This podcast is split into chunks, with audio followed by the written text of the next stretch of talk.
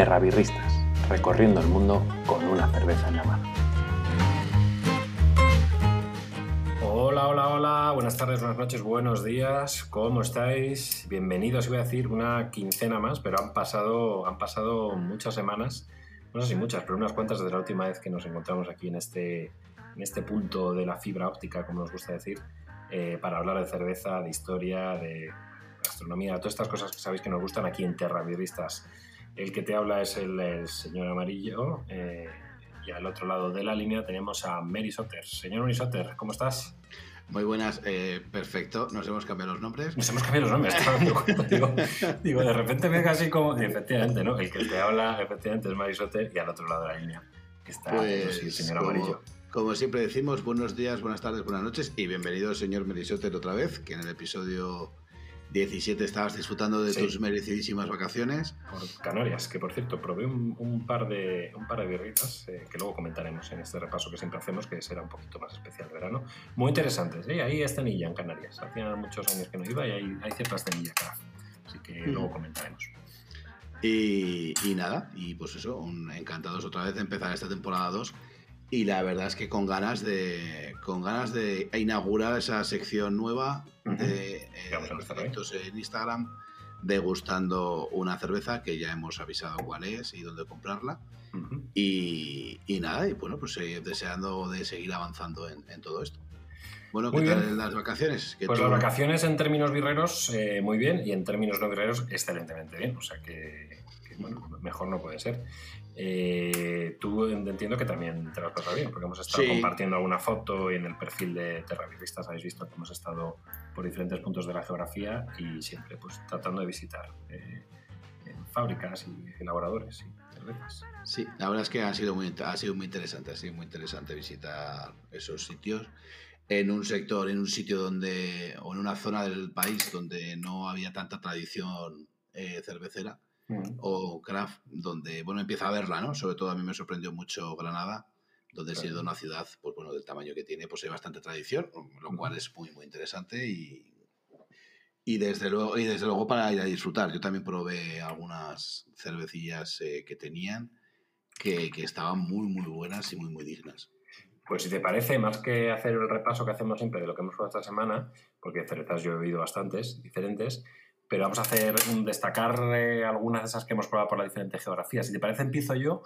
Em, eh, yo estuve, bueno, parte de mis vacaciones fueron en la isla de Tenerife y en un bar de la laguna, eh, del que lamentablemente no recuerdo el nombre, que puedo buscar aquí por mi chuleta digital. pero bueno, sí que me, Dilema Café se llamaba, aquí lo tengo apuntado. Un Dilema Café que está en el centro de la laguna, una ciudad, por otro lado, muy recomendable la visita. Pues ahí me tomé una cervecita eh, de unos elaboradores que se llaman Heito, eh, con J, ¿vale? Y que son de Los Realejos, que está pues muy cerquita de, bueno, cerquita, media hora, 40 minutos de la laguna y cerca también del Puerto de la Cruz y de Santa Cruz también, ¿vale? Y probé una Pale Ale eh, muy, muy decente, muy rica y también probé una Berliner Weiss con fresas, fresas de, la isla, de Tenerife, ponía que eran locales, realmente buena. Esa me gustó muchísimo. Los nombres los tengo por aquí en la chuleta también, eh, porque mi cabeza ya no da para tanto. Bueno, la, he hecho una pale era una sesión IPA, pero no, y se llama sesión IPA, ¿vale? Y la, la Berliner Weiss, que era una edición limitada además muy, muy rica, se llamaba Peñesmen número uno, ¿vale? Luego lo pondremos como siempre en nuestras redes, pero muy recomendable y desde aquí la enhorabuena a los chicos o chicas de, de Heito, eh, porque me gustó mucho las dos propuestas que hicieron. Así que ahí queda mi, recomendación de hoy. A ver si podíamos, mira, intentar contactar con ellos y que nos contaran cómo está la escena eh, craft en, las islas, en Tenerife, en Canarias, y que nos hablen de su proyecto. Lo dejamos ahí en, los deberes, que puede ser interesante. Puede ser muy interesante, sí. Pues nada, yo de las que con las que he probado la que me quedo es de la Hermosa en Granada, de cerveza Sacromonte, de una pit beer que, tuvimos, además que, bueno, que nos tomamos unos cuantos litros entre los que estábamos. y la verdad es que estaba muy, muy buena. estaba muy, muy buena y además muy bien diseñada para, para lo que es la ciudad de Granada, que, es, que hace calor, ¿no? Hmm. Eh, o sea que la verdad es que bastante bien. Me gustó, me gustó bastante la, la, la experiencia. Y bueno, y esa Brutus que me tomé viendo viendo el atardecer en, Tarifa, Ni tan mal, ¿eh? Esa foto la vi tan mal, vamos. Efectivamente, entonces, bueno, todo está bueno y en este caso Brutus, pues mejor todavía, ¿no? O sea que la verdad es que bastante bien. Y luego están los de cerveza Ara, que tiene, bueno, digamos que sistemas, estilos estándares, pero, pero todos muy buenos. O sea que, y además estaba lleno, o sea, estaba a rebosar el, el sitio, bueno, todos los tres estaban a rebosar. Pues eso son siempre buenas noticias, ¿no? Que hasta hace unos años eh, encontrar cervezas, vamos a decir, artesanas, craft o diferentes, estaba muy limitado, incluso en grandes ciudades, y ahora afortunadamente, pues en cualquier punto de la geografía donde vayas vas a encontrar una cerveza decente, además, que eso es la, buena noticia, ¿no? Una cerveza decente, una cerveza muy correcta, una cerveza incluso excelente en cualquier punto de la geografía, eh, pues con ese puntito artesano o diferente. Así que, para los que nos gusta la cerveza, eso son siempre muy buenas noticias. Así que, hmm. Pero bueno, están siendo dos, dos ¿eh? yo, yo, he probado muchos más, intento que tú también, pero vamos, por quedarnos con dos, pues yo me quedo con los chicos de Heito y tú con, eh, con los chicos de Sacromonte. Sí, sí, desde luego he probado también muchas más porque el verano ha sido, gracias a Dios, las vacaciones han sido largas y fructíferas, pero eso con las que me quedo, desde luego. Muy bien. Yo he seguido viendo Ralder para los, los haters. los haters. y he descubierto la eh, Ralder 00 de San Miguel, que está muy buena. Ahí lo dejo. sí, está muy conseguida. Está muy buena, es de mis favoritas. No, por nada. Vale, pues repaso, repaso sencillo, cortito, pero bueno, yo creo que interesante. destacando a dos elaboradores que seguro que que tienen muchas más cosas que ofrecer en, los próximos meses. Así que estaremos pendientes de ellos y les mencionaremos, por supuesto, en redes para que veáis de, quiénes hablamos más allá. Sí, bueno, de hecho, en la Hermosa tienen hasta, hasta nuestra tarjeta.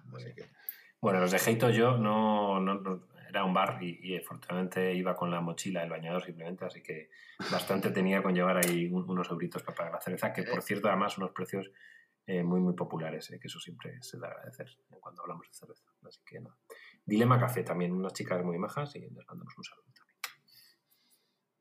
Bueno, eh, pues vamos al lío, ¿no? Como siempre. Vale. Después de este repaso, después de tal, eh, ya hemos avanzado que vamos a tener una nueva sección, pero hay cosas que seguimos manteniendo, ¿no es así, señor Amarillo? Sí, bueno, pues nos vamos a ser pequeñas por la historia, que, bueno, pues nos vamos metiendo ya en el siglo XIX.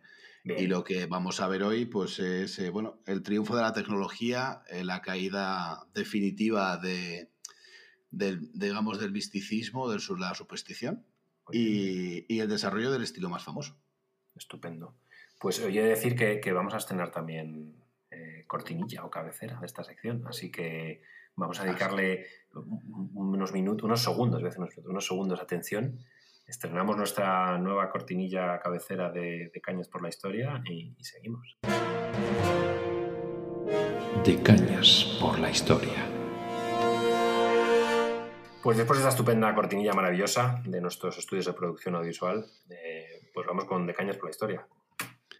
Pues ahí vamos. Eh, hoy vamos a hablar de eso, de un estilo, de un estilo de los más famosos, de, de, los más famosos, de los que todo el mundo conocemos, como es el estilo Pilsner o Pilsen, eh, que muchas veces mucha gente lo pronuncia así. Bueno, arrancamos en 1838 en, Bohemia, en lo que era la antigua Bohemia, eh, donde, la gente... Cristal, donde el cristal de Bohemia. Donde el cristal de Bohemia, eh, donde, bueno, pues la gente no estaba muy contenta con los cerveceros de la zona. Y de hecho se llegaba a escupir la, la cerveza en los bares porque, bueno, pues porque no era suya, ¿no? Por ese sentimiento de pertenencia Exacto. que, no, que no tenían. Y además venía de Alemania la cerveza lager y no les gustaba. Bueno, tanto es así que llegaron a tirar todos los barriles que se habían producido en la alcantarilla, como ya contamos que había pasado en Londres por un accidente, pero en este caso no fue por un accidente, sino voluntariamente. Los cerveceros se ponen en marcha, en este caso era un señor que se llama Joseph Groll, eh, que funda una fábrica en el año 1839, 1840. Eh, termina de construirla. Además era un señor que tenía fama de ser bastante desagradable. En el mundillo de la cerveza hay, gente también, no, vamos a dar nombres, pero hay alguno por ahí. Sí, Primo hermano del Joseph. Eh, bastante desagradable. Entonces, bueno, en 1842 a Bohemia llega una levadura lager procedente de Alemania. Bueno, lo que hace es la mezcla con un lúpulo suave, malta, la malta de aquella zona, eh, y con el agua, que el agua, pues el agua era muy rica, muy pobre en sales y lo que hacía era, pues bueno, ser muy, muy, buena, muy buena agua para hacer cerveza. Y así lo que inventa es el estilo Pilsner, ¿vale? Lo que se llama el estilo Pilsner de Bohemia, eh, que se ha convertido, y es verdad que se ha llegado a convertir en un modelo arquetípico de lo que todo el mundo entiende por cerveza. O por la rubia, al menos, ¿no? Eh, eh, eso es. Si decimos eh, Heineken, Quirino, Sapporo, todo el mundo lo identifica porque son cervezas con estilo Pilsner. Fíjate, es curioso porque hablando de, en Canarias, sabéis que hay una marca que es bueno, dominante en el mercado, que es Dorada, que es de Compañía Cervecera de Canarias. Tienen bastantes variedades, pero a la clásica yo decía, ponme una Dorada. En algún sitio la pedí. Y, la gente ahí le llama la Pilsen, que me, pareció muy gracioso porque en pocos sitios... Se le llama así. Sí, sí, la dorada Pilsen, pero en vez de decir una dorada, ¿no? Pues pongo una Pilsen. Y me hizo mucha gracia, o sea que al hilo de lo que comentas, es curioso. Sí, sí, bueno, es lo que eh, lo comenté alguna vez, ¿no? Tú dile a un alemán que quieres una Pilsen y probablemente lo que hagas es escupirte. Claro. Eh, porque para ellos son una Lager o una Geles, ¿no? Bueno, eh, la cerveza Pilsen que empiezan a hacer, pues como ese modelo arquetípico, no es la original, no es lo que, lo que conocemos ahora, sobre todo en Estados Unidos, y ahora veremos por qué. Es verdad que en esa época empieza a construirse el, vidrio y por lo tanto eh, Pilsner y vidrio son sinónimo de, dos productos que se van a entender y que se empezó porque era una cerveza clara, una cerveza transparente y por lo tanto pues se veía muy bonito en una, en mm. una copa ¿no? o en un, en un vaso. Eh, ¿Qué ocurre justo después? Bueno, Alemania se levanta en armas contra los, eh, las guerras franco-prusianas, contra los dictadores, por decirlo. Kaisers, por ahí, Eso es, contra los Kaisers y contra los gobiernos eh, militares. Y muchos alemanes emigran hacia Estados Unidos. y se van, bueno, emigran hacia Estados Unidos pues a buscar un futuro mejor. ¿no? Y aquí nos vamos a centrar en uno que, que a los que nos escuchen sabrán, les sonará mucho. ¿no? Concretamente es Adolfus Busch, BUSCH, que era una persona que vendía suministros a todas las fábricas de cerveza ya en los años 40, ya en los años de 1800, en San Luis. A mí ese nombre me quiere sonar un poco. ¿eh? Sí, te suena algo, ¿no? y además en la ciudad de San Luis, ¿no? Y se casa con una señorita que se llama Eberhard Anheuser. Anheuser. Ya me va sonando más. Os va sonando más, ¿no? Que su cerveza, de hecho, lo que le ocurría que eh, esta familia sí era cervecera, sí tenía una fábrica de cerveza, y lo que le ocurría era que, bueno, que los era malísima y en los bares las, se escupía, básicamente. Bueno, Busk eh, recibe una receta de un amigo que había estado cenando en un monasterio en la ciudad de, de Budweis, en Bohemia, ya nos empieza a sonar más, y copia, eh, bueno, pues copia esa receta, la copia básicamente, básicamente textualmente, y nace Budweiser que es la, el famoso litigio que ha habido histórico entre Budweiser y Budweiser, a ver quién era el nombre anterior. Pues como vemos aquí, Budweiser era el nombre anterior, porque era un monasterio concretamente. Mm. Eh, es verdad que eh, este Adolphus Busch eh, fue un pionero en las tecnologías. De hecho, se dice que en la fábrica de San Luis, bueno, se dice, no, lo hay, todavía se ve, montó un ferrocarril para, para llevar todos los suministros a fábrica. Y aquí es donde viene realmente la tecnología, el desarrollo tecnológico, y es cuando se caen los mitos de los mitos esotéricos. ¿no? Eh, había, eh, él empieza, sus colegas mm, germanoamericanos, esos alemanes que emigran a Estados Unidos, estaban muy preocupados porque la cerveza que obtenían utilizando las maltas de invierno eh, de seis carreras americanas enturbiaban mucho la cerveza y la hacían muy densa. Entonces Bush se le ocurre decir, oye, si utilizamos maíz y arroz como adjunto para clarificar la cerveza y hacerla más suave. Y aquello fue pues un auténtico pelotazo. De hecho, fue cuando nació el mundo de los adjuntos en, en el proceso de fabricación de cerveza. De hecho, bueno, en Japón utilizan arroz principalmente. Como diría el Fari, menudo melocotonazo que tienes ahí, Fari. Eh, sí. Cuando añadieron, esto es un melocotonazo, hay que añadir más, más adjuntos, más arroces. Eh, eso es, más o menos es eso. Bueno, eh, ¿y cuándo nace la tecnología? Que es lo que venía a decir. Bueno, Giovanni Battista era un italiano que inventa mi primer microscopio. Y el primer microscopio tira el primer mito al suelo. La gente pensaba que las cervezas se estropeaban en fermentación por procesos químicos y no por procesos bioquímicos. Y el microscopio permitió, eh, concretamente a un grupo de científicos alemanes que estaban en América, eh, descubrir que la levadura era un ser vivo y que la levadura se podía aislar. De hecho, eso lo hablaremos en otro capítulo sobre quién la aísla por primera vez. De tal manera que eh, con estos desarrollos tecnológicos y con los que van a venir más adelante, concretamente ya adelantamos el señor Luis Pasteur, que que, se, bueno, que es que inventa la pasteurización, eh, así como las primeras cepas de lavadura puras, pues lo que hacen es que ya todo eso que hemos visto en Decañas por la historia del homenaje a Ninkasi, mm. de que la culpa que se estropeara la cerveza eran los elfos del agua y demás, pues cae, cae en el olvido. Aquí ya empezamos una carrera en el siglo XIX y sobre todo en el XX de tecnología y de tecnificación de la cerveza, eh, que no de industrialización, como hemos dicho muchas veces. ¿no? Es decir, empezamos a ponerle ciencia y empezamos a dejar a rezarle a los dioses para que nos, nos den un buen producto. Es, eh, es la mitología, ¿no? Que siempre ha ido de la mano la cerveza, o al revés, acompañando la cerveza, y que, bueno, pues la ciencia al final va tomando su, paso, obviamente, pero bueno, siempre, siempre la, digo, la mitología de por medio. Bueno, pues muy interesante, como siempre, de Cañas por la Historia. Eh, voy a ver si en la edición puedo meter el corte del Far y del cotonazo cuando hables de, los adjuntos, porque es verdad, eh, ya fuera bromas, que, que, bueno, un poco descubrir que, añadiendo otros ingredientes pues se mejoraba o se conseguían otras cosas que, que algún día hablaremos de ella, ¿no? de, la importancia de los adjuntos, pues, pues fue un melocotonazo en otra época y lo sigue siendo. sí, bueno, lo que pasa es que sí que es verdad que fue admitido en Estados Unidos. Si pensamos en la Alemania de aquella época o en la, República Checa, hubieran dicho que qué estás haciendo, Bueno, y de hecho en Alemania sigue sigue muy vigente y muy presente la Regensgebot, que es la famosa ley de pureza. Bueno, es cierto que ya han empezado a usarlo alguna, pero vamos, pero sí, sigue, sigue estando. Además, si lo piensas ahora con el desarrollo de las poblaciones, eh, si todo fuera 100% malta, se me antoja complicado. O dejamos sí. Eh, y claro, eh, se me antoja muy complicado pensar cómo le íbamos a dar de comer a tantas cerveceras y, y qué le íbamos a dar de comer a la gente. O sea, porque tendríamos que sembrar muchísimos campos para dar suministro a toda la cerveza que se bebe en el mundo.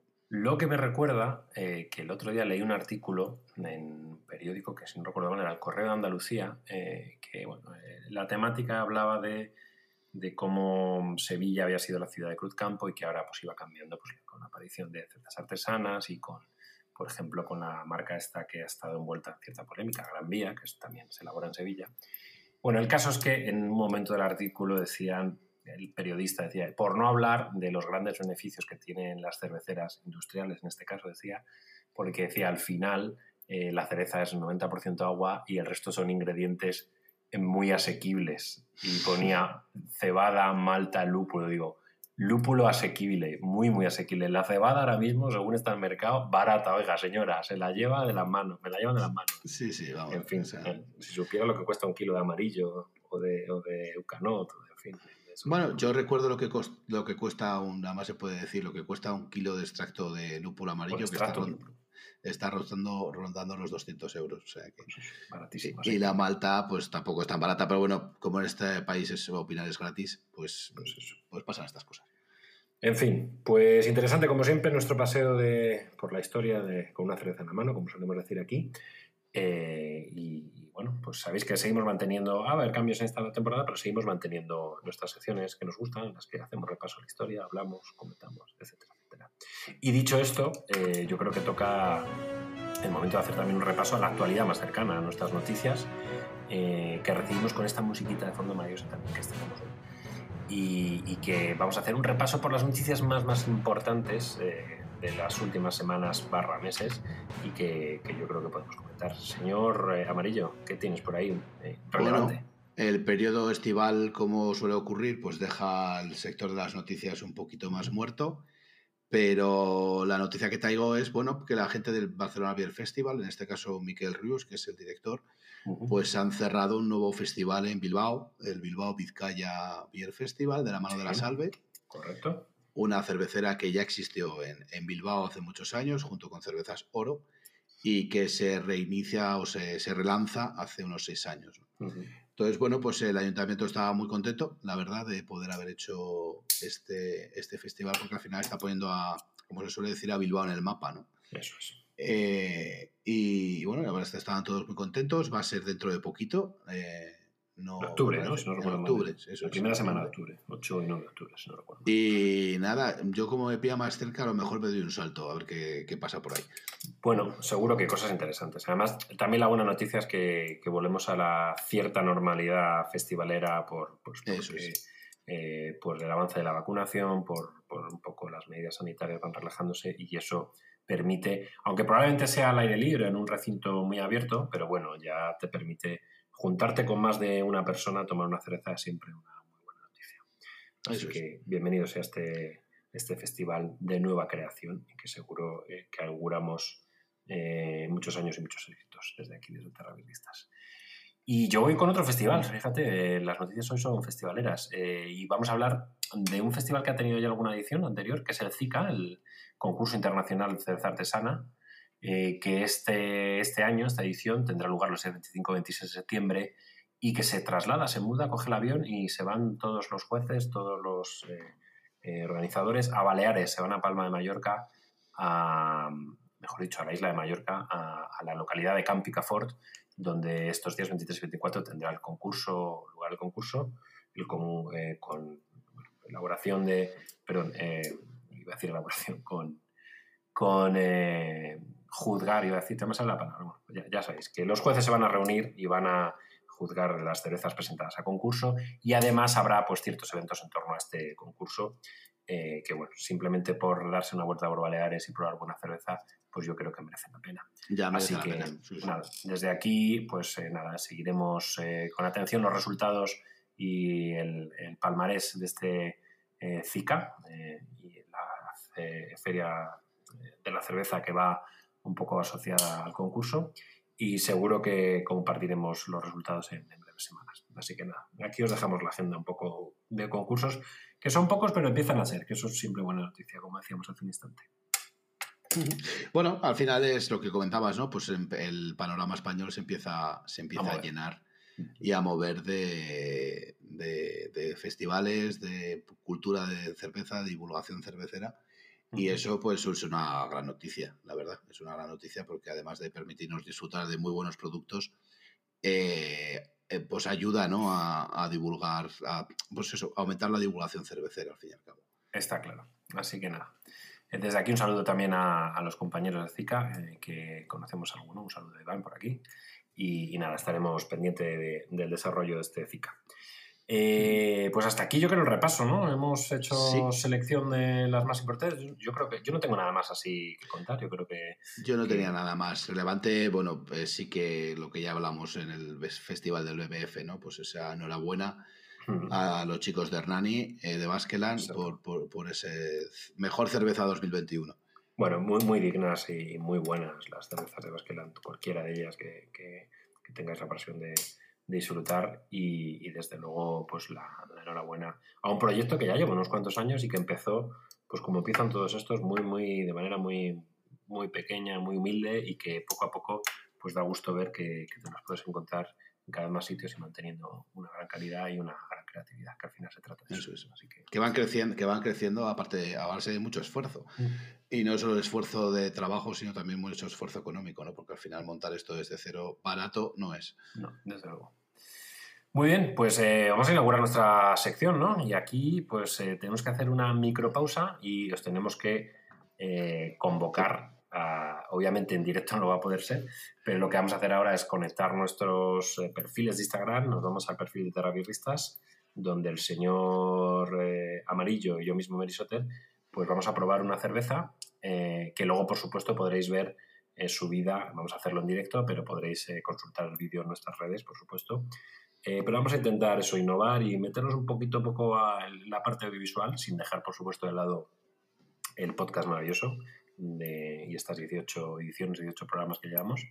Eh, pero vamos a tratar de hacer algo diferente y divertido, más allá de aquella visita que hicimos a Club, que fue un poquito improvisada. En esta vez yo creo que, que vamos a hacerlo un poco diferente. Así que, señor eh, Amarillo, cuéntanos que vamos a disfrutar, bueno, porque ya hemos dado pues pistas en nuestras redes. Vamos, sí, vamos a degustar, a degustar, a degustar, digo yo.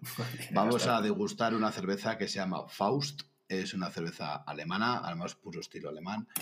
Concretamente es una cervecera que está en la ciudad de Nürnberg, en Alemania, y que cuenta pues, con la friolera de 350 años de historia. Es una cerveza al más puro estilo clásico, pero la hemos elegido porque la, la casuística que tiene nueva o la diferencia con cervezas lager normales es que es una cerveza que se fabrica mediante el método de Krausen, El Krausening, famoso. ¿Vale? O el Kreuzen, como se dice en alemán. Eh, el Krausening es un, es un proceso que ya utilizan los belgas, donde en el fondo lo que hacemos es cerveza que ya ha fermentado, se mezcla con mosto sin fermentar o que está a punto de fermentar para, bueno, pues darle una diferencia de matices a esa cerveza nueva, ¿no? Es decir, es, digamos que mezcla cerveza vieja con cerveza nueva para obtener otro producto. Y bueno, yo creo que la conseguimos en Aberratorium, como ya comentamos en Instagram. Y bueno, y podemos, yo creo que podemos ir al bar a, pues vamos a, primero por esa cerveza. Yo me bajo a la planta baja, estoy en el ático, Voy a por la cerveza, enchufamos las cámaras y, nada, os eh, pegamos el salto a Instagram Live. Y, por supuesto mantenemos también, grabaremos también en, el Y comentar, sí, bueno, grabaremos de por detrás. Comentar que si todo me sale bien y no soy un inútil tecnológico, eh, pues si todo va bien y el vídeo me permite grabar grabar audio, pues lo subiremos a nuestro super canal de, YouTube. Por supuesto. Con 5 suscriptores y 35 visitas. Bueno, pero ahí está. Eh, tenemos que agregar quién fue, o, eh, o, la, o él, o la perjudicada mental que se tragó aquel.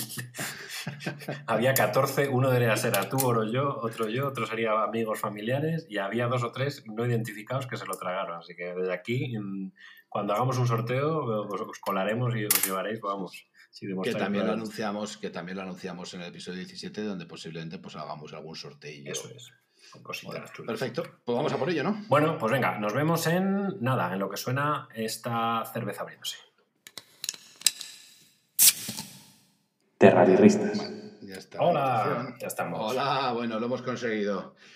Hola, Sara, Nadeca, ¿qué tal? Bienvenida y gracias Claudia. por y bueno, pues lo que estábamos comentando, vamos a degustar, vamos a hacer nuestra primera degustación en directo.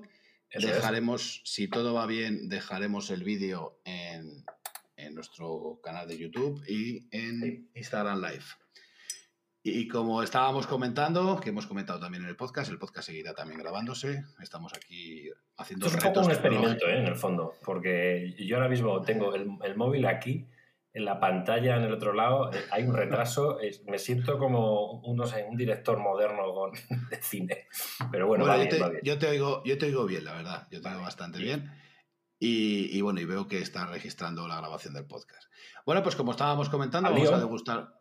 Ah, vamos a degustar la primera cerveza en directo, concretamente es esta, que se llama Faust, que como hemos comentado y como y bueno, y volvemos a comentar, eh, se trata de una cerveza alemana eh, de la zona de Mittelberg, en, que tiene unos 350 años de historia, o sea que ya son muchos añitos. Y que está hecha a base de. Eh, yo voy a esperar porque está hecha mediante un método donde se mezcla cerveza vieja, vieja con cerveza nueva. Bueno, y la deja abierta porque este es el típico tapón alemán que les encanta a los alemanes, porque como sabéis, el 100% del vidrio en Alemania es reciclable. Así que bueno. Yo la he abierto porque mm, he, de confesar aquí que se me había olvidado, se me había olvidado meterla a enfriar y lo que he hecho es, eh, mientras hacíamos la primera parte del podcast, es meterla en agua con hielo. Y, oh, error, la etiqueta se ha, se ha despegado. Y bueno, digo, me lo voy a servir aquí y, me la he traído en un vaso. Sabía que tú, señor amarillo, le ibas a tener ahí estupendamente. Sí, sí, sí. Bueno, pues ya te digo, es una cerveza más puro estilo alemán, concretamente con sus cuatro ingredientes mm. de malta, lúpulo y agua y. Con su ley de pureza, con su, su alemán clásico puro y duro, vamos. Eso es, de hecho, ellos su sello de calidad dice que es un cervecero, un slow brewing, o sea, el cerveceado lento, ¿no?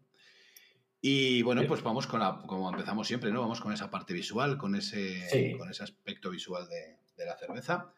Bueno, aquí la luz, sí, a mí mi luz me lo cambia un poco, pero vais, vais viendo y también la cámara que no ayuda, que es una cerveza, em, pues bueno, que tiene ese ligero velo de turbidez, tiene una cierta, cierta velatura, que se dice, ¿no? Un poco así a nivel más ¿no?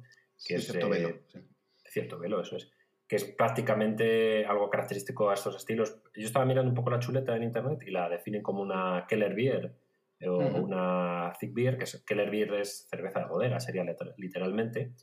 Y bueno, al final sería un poco... Eh, o Lambier, Lambier también en algunos sitios de Alemania, la Keller y la Land te la, te la ofrecen como la cerveza de la zona. ¿no? Y, y, bueno, la particularidad de esta Faust, eh, más allá del estilo Keller Beer, pues es que tiene ese proceso de Krausening, eh, que, bueno, que, no sé si es que se está de moda. En Alemania estas cosas clásicas las mantienen. Sí que es cierto que aquí yo he visto ya un par de referencias de Kraft que hacen, hacen, valga la redundancia, referencia al Krausening. Una de ellas, la última de la Virgen, eh, que era por su 20, no sé, 20, 20 mucho, por su 15 aniversario, su décimo aniversario, hicieron una edición especial de que hacían Krausening. Y, bueno, pues eh, quizás sea un, buen punto, ¿no? Es, va un poco en la línea de, la decocción, ¿no? De esa triple decocción que algunas veces recientes se han utilizado, que es un, algo clásico también, y que va en la línea esa de procesos sencillos que quieren darle la cereza a un matiz más, más complejo, ¿no? Con, un proceso o procesos más clásicos, ¿no? Bueno, saludo a Constanza y a Volga de Best. Bienvenidos. Gracias por conectaros. Hola. Eh, sí, a ver, eh, al final estos sistemas de Clausen y no de mezcla de cerveza vieja y nueva no son, digamos que no son novedad alemana, ¿no? Es, es un sistema que es un sistema que ya desarrollaron los belgas, eh, de hecho son los dueños y señores de este sistema eh, que lo han utilizado en las GES y en todas esas. En las lámbicas. Las lámbicas básicamente son todas mezclas de, diferentes años. ¿no? Una, una lámbica joven y una lámbica de dos, tres años, eh, que lo que hace es pues eso, darle esas características finales que tienen. De hecho, no sé quién decía que una lámbica de seis o de, un año es realmente imbebible, ¿no? Porque incluso casi te puedes intoxicar con el enterobacter y con todas las pediococcos y, y, el bretanomices que hay por ahí que están en una alta concentración. O sea que al final, eh, pues, pues, es un poco, son primos hermanos, ¿no? El Krausening, el blending que se hace en las, las cervezas lámicas, van todos con el mismo objetivo, conseguir complejidad con procesos sencillos. Con procesos sencillos o con procesos más históricos, ¿no? Porque al final la alámbica es el, el primer proceso del, del, mundo y de la vida de la cerveza, ¿no? Que es yo hago un mosto dulce, lo dejo ahí y ya se, ya se acidificará, fermentará de alguna manera. Y, y, este Krausen pues empezó teniendo un poquito más de ciencia, pero al fin y al cabo es el mismo objetivo. Así que lo que traemos aquí, pues es un producto, eso, mm, donde se la, botella para los, la gente que nos está viendo. Que yo, ya mi etiqueta ha fallecido, pero la tuya está en, mejores estados. Lo estamos, yo lo estoy viendo espejado, no sé si al, bueno, probablemente sea por el que estamos utilizando la cámara frontal, pero bueno, colgaremos, ya hemos colgado la, botella en, en, alta calidad, lo hacemos así. vale, vamos al lío, ¿no? Que, que, se, se calienta esto. Vamos a ello. La parte visual, ya hemos dicho, esa veladura clásica, ¿no? De, pues, de los restos un poco de ese proceso de, no filtrado. Y, vamos a, bueno, colores eh, cercanos a la naranja, al oscuro, maltoso. Sí, son cervezas que si, que si las filtráramos es cierto que, que, tendrían un, que tendrían un tono más pálido o más acostumbrado a las, a las pilsenes que estamos haciendo y esta opacidad se la da eh, la, turbidez propia del producto. Bueno, este turbio es natural, ¿vale? Si veis en cualquier botella, que es este término que aparece aquí, de natural, eh, es el término de veladura, velo natural. Es decir, esto no mata a nadie, para que la gente lo tenga claro. Esto no es malo, esto no es más que la levadura que queda suspendida en la cerveza, no se filtra eh, y por lo tanto pasa directamente a la botella y se queda ahí. Lo cual le da, ahora que la hemos olido los dos, huele a dos cosillas muy parecidas, ¿no? Una de ellas, o por lo menos, corrígeme si me equivoco, ¿qué opinas tú? Eh, tiene un punto todavía de cerveza vieja, donde se nota ese Y sobre todo un, un, punto muy marcado de levadura, ¿no? Ese olor dulcecito. Yo fíjate, iba a decir, eh, y por sacarle un poco de punta, em, me da un pelín, pelín de diacetilo. Eh, sí. Que el un pelín o un muchín, no lo sé, pero bueno acetilo que, bueno, quizás los que nos estáis oyendo o viendo ahora mismo sabéis que es uno de los, eh, decir, defectos, uno de los eh, aromas o sabores que suelen aparecer, que muchas veces es un efecto, otras no, otras es característico al estilo. Yo creo que aquí tiene que ver más con el estilo y con el proceso, quizás, no sé si el Krausen puede afectar, pero que básicamente es ese olor un poco como a palomitas, a mantequilla, eh, que viene pues de los procesos fermentativos y de la correcta o no correcta eh, elaboración, ¿vale? Aquí yo creo que le da un punto, como ocurre pues, en las Pilsner tradicionales, ¿no? La Pilsner Urquell tiene bastante diacetilo y es agradable. A mí aquí sí es verdad que lo he detectado, ese puntito a mantequilla, ese puntito a palomita, sí. pero a mí me, parece hasta agradable, me parece hasta agradable. Sí, sabe, sabe mucho en boca. Es verdad que estos sabores a mantequilla, o sea, está muy, muy, muy puesta en boca estos sabores a mantequilla en otros productos como las lager o las pilsen que podemos tener en, que podemos tener, ya estamos más acostumbrados, eh, son sabores que denotan una, una contaminación. Eh, una contaminación microbiológica. Pero nuestros productos son productos naturales, porque al final esa cerveza vieja sí que ha podido bajar esa concentración de este aroma y la cerveza nueva pues no la dejas terminar de fermentar.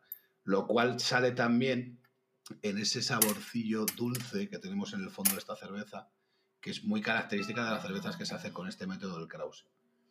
Es muy, es muy, es verdad que es una cerveza muy alemana que la podemos, eh, yo me estoy acordando ahora de Georg Brauerei que está en la plaza de San Jorge en, en Berlín, donde esa cerveza era, tenía todos esos matices de, esos matices de mantequilla que ahora mismo pues salen, además conforme se calienta la cerveza en boca están muy presentes. Eh, por lo demás, pues eh, esas noticias de aroma, quizás un pelín de papel, pero bueno, tiene que ver quizás con, el, con fecha o con, el tiempo que lleve, pero bueno, muy, muy agradable en aroma, muy agradable en boca, ya habéis visto que nos hemos lanzado, tiene esas notas maltosas, ese puntito a miel, a miel bien, no a miel de esa del envejecido, tiene un fondo floral de lúpulo, de lúpulo clásico, probablemente lleven un lúpulo clásico alemán de, de los de toda la vida, no, no lo desconozco.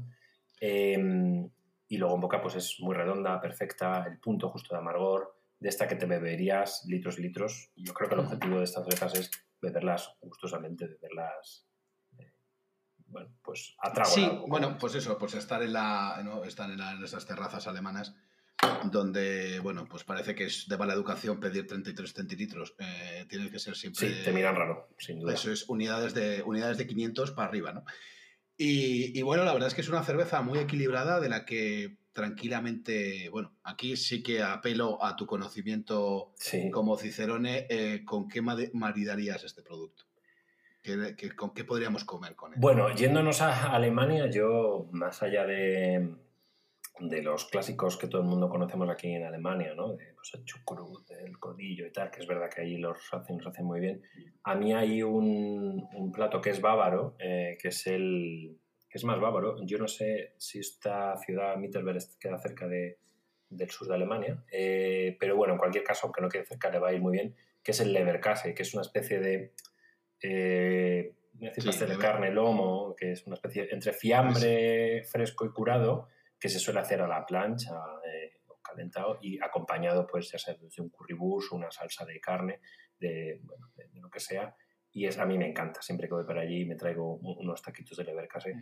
eh, y es, es, es, muy rico. Se me ocurre con eso, por ejemplo. Y si no, aquí llevándolo un poco más a la gastronomía normal, pues no sé, ese, la verdad es que ese punto de dulzor a mí me lleva a acompañarlo de una carne o de unas de unas verduras un poco, ahora que llega un poco, empieza a llegar el fresquito poco a poco, eh, y en, nada, en un par de meses tenemos temporada de caza, pues con un plato de caza puede ir muy bien también, con cualquier queso, un gouda o un ahumado. Me, me gusta, yo creo que es polivalente, es una cereza bastante grande. Sí, el Leverquese que comentas, eh, bueno, hola Fonseca, que se acaba de conectar, de, hecho, si no estoy equivocado, si, si, lo he leído bien, es de Cervezas Califa, eh, bienvenido. Eh, sí, bueno, el Leverquese, si no estoy equivocado, es hígado, pero es hígado empanado. No, entonces a lo mejor me he equivocado de. Pero vamos, básicamente sé que es un plato bávaro y es eso, una especie de fiambre, pastel de carne que está estupendo. Pero bueno, por hacer la broma, que tampoco soy un experto de, gastronomía bávara en mi alemana, ¿vale? Pero bueno, realmente... muy polivalente, redonda. Las Kellerbier y, o las Lambier, eh, ya hemos dicho hace un instante que son muchas veces las cerezas de la zona las que te ponen allí y, que son muchas veces pues, de elaboradores muy pequeños. Esta botella, como bien decía, la hemos conseguido en la laboratorio y, y, bueno, supongo que algún proveedor que ellos tengan, pero no son habitualmente fáciles de encontrar estas cervezas de elaboradores pequeños, más allá de grandes marcas como Paulaner, Franciscaner, Erdinger, etcétera, etcétera, que hacen Porque son, cervezas, sí, son, cervezas pues Paten o Lovenbrau, pues... Son cervezas muy locales que, bueno, pues siguen esa cultura alemana de lo mío en mi sitio y, y lo de los demás en el de los demás. ¿no? Pero bueno, pues eso, como hemos comentado, es, la tenéis disponible en Laboratorio, en la calle Valle Hermoso, eh, muy cerquita del mercado. Para los que nos escuchan fuera de, Madrid, eh, también hacen envíos eh, por, por bueno, internet. Eso o sea que la podéis tener. Hacen envíos a domicilio. Pues nada. Porque seguro que vuelan. Pues hasta aquí la cata, ¿no, señor Amarillo? Sí, interesante. Yo creo, yo creo que podemos dejar. Gracias a los que os habéis conectado. Eh, un placer. Gracias a todos. Un placer que nos sigáis. Eso, lo subiremos al canal de. Subiremos el podcast habitualmente. Y... Subiremos el podcast como siempre y el, y el IGTV en el, bueno, en Instagram Televisión tendréis colocada esta grabación. Me he dado cuenta, es que me he, dado cosa, me he dado cuenta de una cosa y es que no he elegido canción para acabar este podcast, así que cuando lo edite os sorprenderé con una canción relacionada de alguna forma con la cerveza. Ahí lo dejo. La puedes poner, la puedes poner, como ya tenemos eso en los afamados y conocidos estudios de Terrabirristas, pues como tenemos postproducción, pues, eso es postproducción lo podemos Pues nada, pues eh, dejamos aquí. desde aquí y salud. Chus, ¿no? Que dirían en Alemania. eso es, chus y prost. prost. Hasta luego, chao, gracias.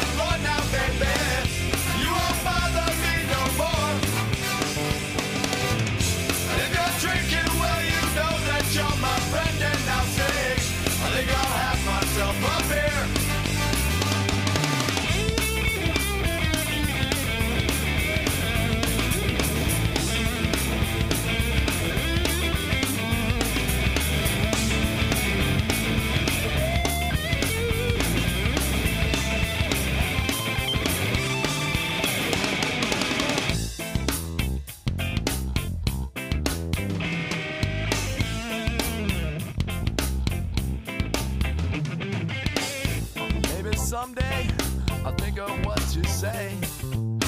Maybe next time I'll remember what to do. She looks like heaven. Maybe this is hell. She said she'd do it all again. She promised not to tell.